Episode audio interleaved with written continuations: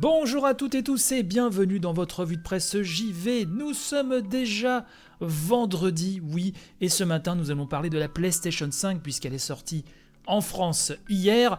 Et la semaine dernière, je vous avais proposé trois euh, avis sur la Xbox Series X, trois conclusions sur la console hein, euh, que j'avais pu lire sur jeuxvideo.com, Gamecult et euh, lemonde.fr. Et eh ben on va faire la même hein, cette semaine mais pour la PlayStation 5. Mais avant toute chose, vous le savez, le vendredi, c'est le jour où je remercie les tipeurs et les patrons du Patreon pour leur soutien. Donc encore merci du fond du cœur pour votre aide. J'aimerais remercier ce matin Thibaut, Enrico, Mike, Red, Sensei, Mopral, Bertrand, coucou mon Bertrand, Pipoletsu, Trifon, Electrotactics, Yvan Le Pierrot, Machin Truc 76, Garan, HXC, Lina Nounette, HL9, Nicolas, Yvan alias Vanifraise, Xnili, Carnoct, Lutherian, Azas Leco, Anet, Evolix, JP Madère et l'incontournable Monsieur A. Du côté du Patreon, j'aimerais remercier Martin qui nous écoute de Tokyo, oui, c'est incroyable, euh, Tonton Bernard et Gontran. Merci à toutes et tous, à nouveau vraiment du, fond du cœur. Hein, si vous voulez donc aider l'émission, supporter mon travail, bah n'hésitez pas, il y a un Tipeee, il y a un Patreon, les liens sont dans la description de l'émission. PlayStation 5 donc, elle est sortie hier, oui, enfin pour celles et ceux qui ont eu la chance euh, de pouvoir mettre la main dessus. Si mes moyens me le permettaient, ça aurait été des One. PlayStation France, si tu m'écoutes, hein, n'hésite pas. Donc, trois euh, gros sites hein, sélectionnés à nouveau. Et pour plus d'équité, euh, effectivement, je vais reprendre les trois mêmes sites sur lesquels j'avais pu lire et vous lire du coup les conclusions sur la Xbox Series X. Donc, on va aller du côté de jv.com, bien sûr, à chaque fois, ce sont des énormes dossiers, donc je ne vous livre que la conclusion. Tous les liens sont dans la description de l'émission si vous voulez euh, consulter ces énormes dossiers. Et je vous y invite d'ailleurs parce que c'est assez complet hein, sur les trois sites sus cités. Euh, donc sur jeuxvideo.com, on nous dit, c'est Carage hein, qui nous dit que si les progrès techniques sont sensibles, la PlayStation 5 offre comme sa principale concurrente un passage en douceur dans la nouvelle génération à base de graphismes légèrement affinés et d'une fluidité supérieure. Quelques ajouts plaisants allant du ray tracing aux 60 fps en passant par la 4K viennent s'inviter dans la danse mais il faudra attendre les premières véritables exclusivités pour véritablement se prononcer sur ce que la machine a dans le ventre.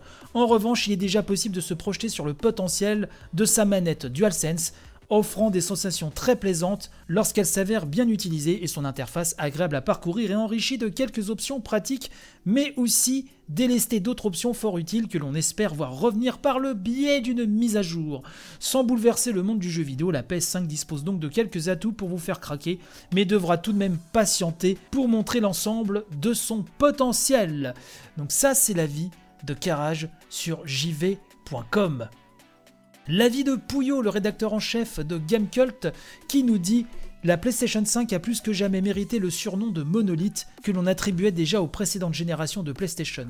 Monumental au point de chambouler un aménagement au mépris de toutes les règles de design comme de Feng Shui, la dernière née de Sony impressionne à la fois par sa robustesse et son silence. Comme un titan taiseux qui dévoile sa force en éveil, la console tend à annihiler les temps de chargement sur les jeux PS5 déjà optimisés. Et sans atteindre les temps canons de la Xbox Series X en matière de rétrocompatibilité, elle devrait au moins assurer l'essentiel sur le catalogue PS4, grâce là encore à l'apport du SSD. Et eh oui, le fameux disque dur SSD euh, magique hein, qui réduisent euh, les temps de chargement quasiment à néant. Il n'en reste pas moins que c'est à la force du catalogue que l'on mesure la capacité d'une console à subir les assauts du temps.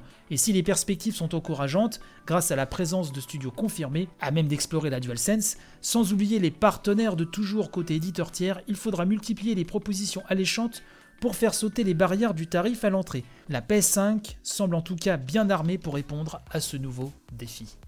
Donc globalement, les avis sont extrêmement positifs, une console pleine de promesses. Hein. j'ai déjà fait pas mal d'éditions sur cette console et y compris sur la Xbox Series X. hein. je, vous invite à aller euh, consulter l'historique de ce flux. Vous avez un petit moteur de recherche intégré hein, sur le site euh, de l'émission. Vous allez trouver ça rapidement. Pour préciser, avant de passer au dernier avis, celui du monde.fr, euh, préciser que de l'avis de beaucoup, le remake de Demon Souls est considéré effectivement comme la première bombe next-gen, qui va devenir la current gen du coup, euh, qui est vraiment la, vraie première claque de cette nouvelle génération, qui justifie pour beaucoup l'achat de cette console, à savoir maintenant que si vous vous engagez sur Demon Souls, euh, il faut euh, aussi composer avec l'exigence de son gameplay. Ça, je ne sais pas si tout le monde est au courant. Mais bon, il fallait que ce soit dit. Alors, du côté du monde.fr, et c'est Florian Reynaud qui s'y colle, il nous dit comme la Xbox Series X, la PS5 ne révolutionne pas les consoles de salon. Plus rapide, plus puissante, la nouvelle machine de Sony est avant tout une amélioration matérielle par rapport à la précédente. Elle présente des jeux plus fluides et plus beaux qui se chargent bien plus vite, et ces améliorations seront d'autant plus intéressantes si vous avez un téléviseur 4K. Sony disposant de licences exclusives généralement solides, la PS5 représentera dans les prochains mois un achat intéressant lorsque son catalogue se sera étoffé, d'autant plus si vous êtes un joueur occasionnel, auquel cas cette machine est clairement un choix de qualité pour acheter une nouvelle console. Si vous possédez déjà une PS4, mais que vous êtes un amoureux de Sony, la PS5 vous donnera simplement l'impression d'une mise à jour matérielle néanmoins nécessaire pour jouer dans les meilleures conditions aux futurs jeux de la nouvelle génération.